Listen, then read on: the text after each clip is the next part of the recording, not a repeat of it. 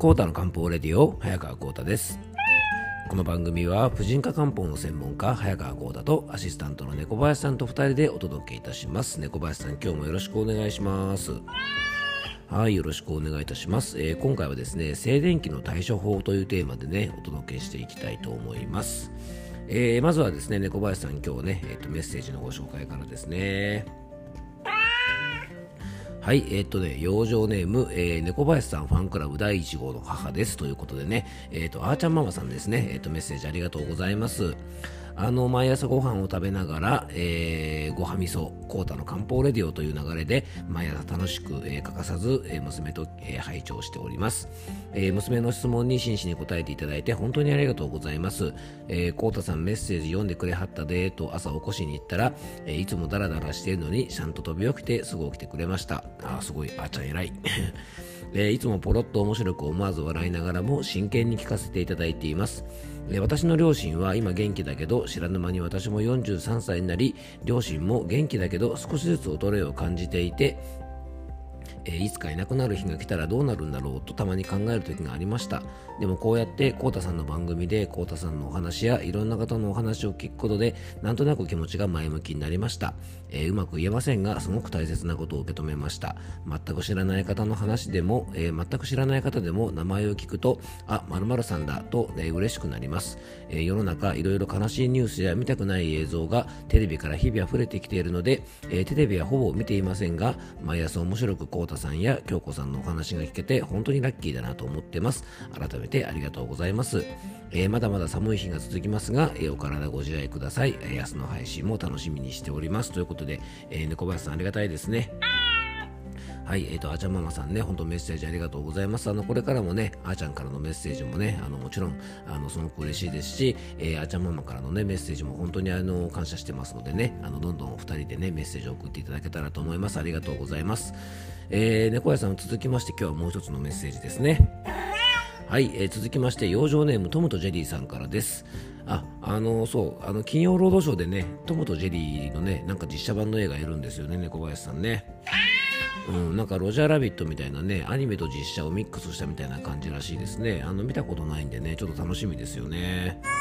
うん、ああ、ね、小林さん、今日、あれだね、今日はね、そう、脱線しないって決めてたのにね、トムとジェリーの話しちゃったね。はい。えー、戻りましょう。えー、養生ネーム、えー、トムとジェリーさんのメッセージです。えー、猫林ファンクラブ入会希望ということで、お、猫林さんよかったですね。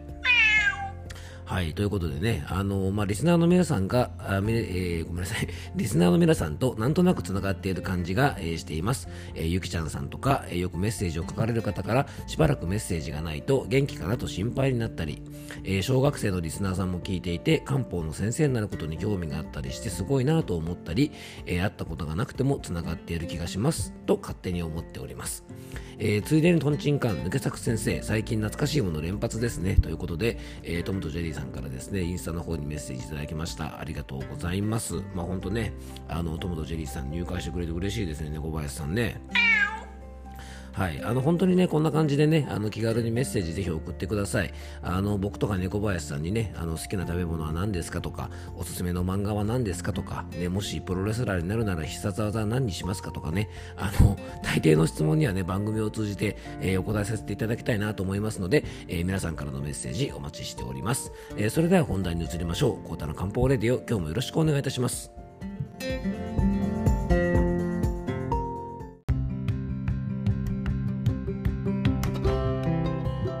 はい、それでは今日の本題に入っていきましょう。まあでもね、小橋さん、あれだね、あの、プロレスラーになるとしたら必殺技は何がいいかね。そうですね、今日はね、はい。えー、今日はね、脱線しないでいきたいと思います。えー、今日はですね、この間ちょっとお話ししたように、えっと、ラジオ番組にね、え、先日出演したんですが、あの、その時のテーマがね、静電気の対処法ということで、あの、リクエストをいただいてね、えっと、ラジオの方でちょっとお話ししたんですが、あの、その内容がですね、まあ、なかなか面白いかなと思ったので、え今日はですね、静電気の対処法をね、この番組でもお話ししていきたいと思います。あの、ラジオの方をね、聞いてくださった方はね、ちょっと内容重複するかもしれませんが、まあ、多分ね、あまりラジオね、の、時間帯的にもなかなか皆さん聞きにくい、まあ、昼の時間帯なんでね、ちょっとエリアも遠いですし、聞きにくいかなと思うので、えー、多分初めて聞く方が多いと思いますから、まあ、静電気の話をね、していきたいと思います。まずね改めて、まあ、静電気ってどんなものかっていうお話からしたいと思うんですね。で、まあ、いきなりね静電気はこうすればねあの防げますよっていうお話もいいんですけどもやっぱりね病気もそうなんですけども何かを予防するとか対策を立てるって時はですね、まあ、その例えば病気であればその病気自体がどういう仕組みでね、えー、起きてるかっていうことを知るのがねすごく大事だと思うんですよね。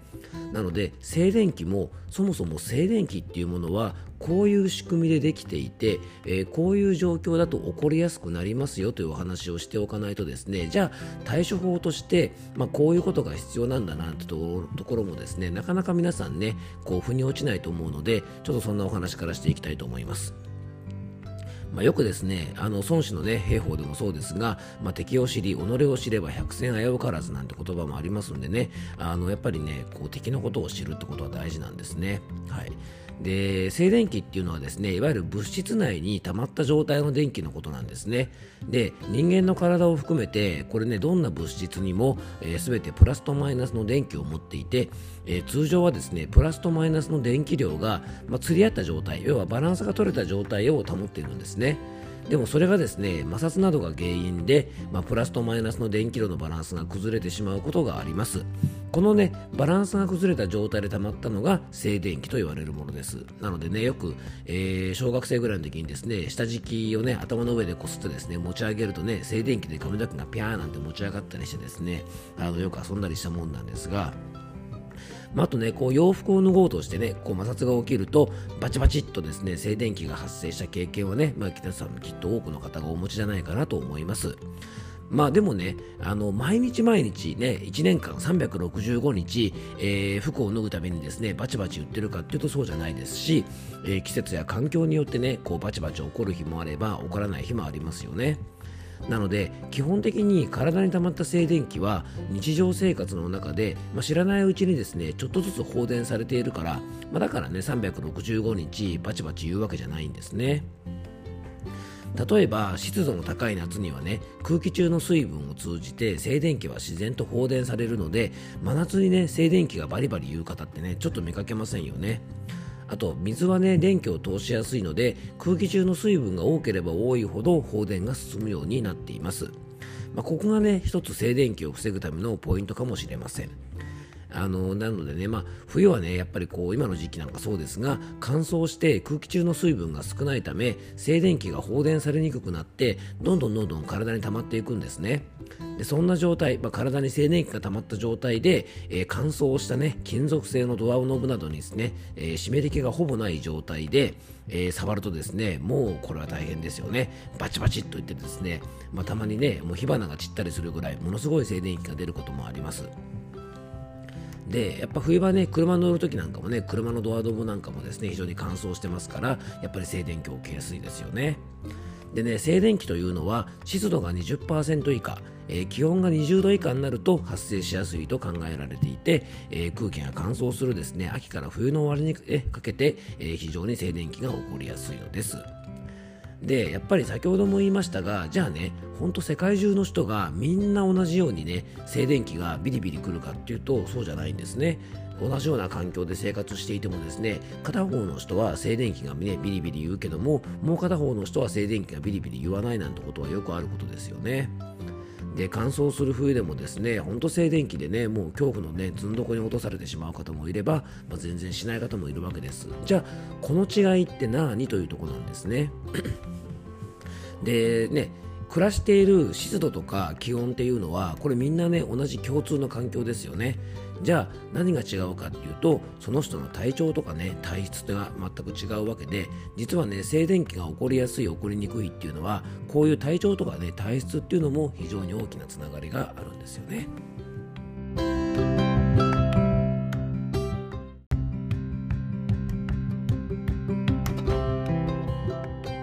はい、えー、途中ですいません。えっとね、今日ね、全部話をしようと思ったんですけども、ちょっと思ったよりもですね、あの、この静電気の話が長くなりそうなので、えー、あともうちょっとだけお話ししてね、残りはね、ちょっと明日またお話ししたいなと思います。かなり長くなっちゃいそうだったんでね。はい。えっと、先ほどですね、えー、静電気が起こる仕組みのお話をして、じゃあね、みんなが同じようなとこで生活しているのに、どうしてね、静電気が起こる人、起こらない人がいるのかっていうお話なんですが、まあ、これはですね、静電気が起こる仕組みを考えれば、どんな人に静電気が起こりやすいか分かりますよね。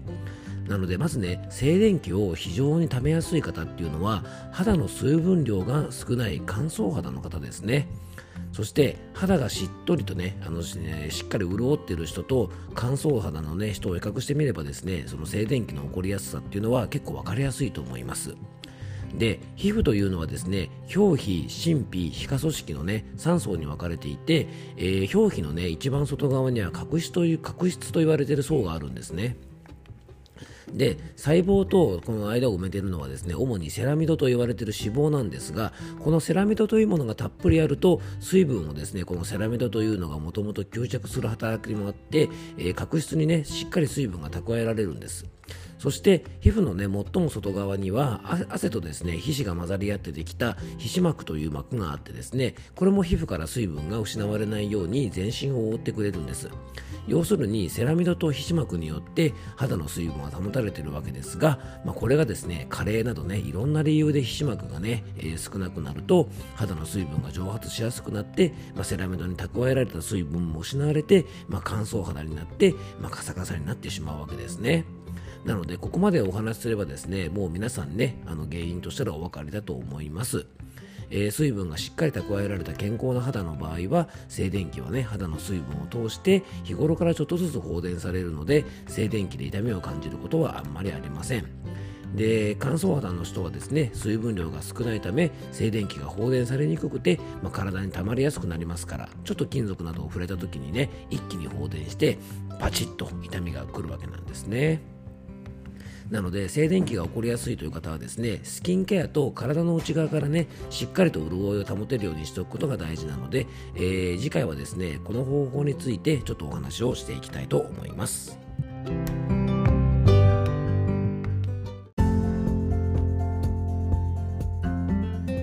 はい、ということで今回もクロージングのお時間です。えー、今回はですね、静電気の対処法ということでね、えっ、ー、と、静電気が起こる仕組みなどについてね、ちょっといろいろお話をさせていただきました。えー、明日はですね、ちょっと静電気の対処法のその2ということで、じゃあ具体的にですね、静電気が起こりにくいような体にしていくためには、どんなことをしたらいいかなんてことをね、え、お話ししていきたいと思います。いや、でもね、小林さんね、今日は頑張ってあんまり脱線しなかったでしょう。ね、ちょっとトムとジェリーの下りとですね、えーと、プロレスラーになった時の必殺技の下りはね、ちょっと危険でしたけどね。はい、やればできるんです。はい、ということでね、ぜひ皆さん明日もね、あの、ゆっくり聞いていただけたらと思います。えー、今日も聞いていただきありがとうございます。どうぞ素敵な一日をお過ごしください。漢方専科サータ薬房の早川幸太でした。では、また明日。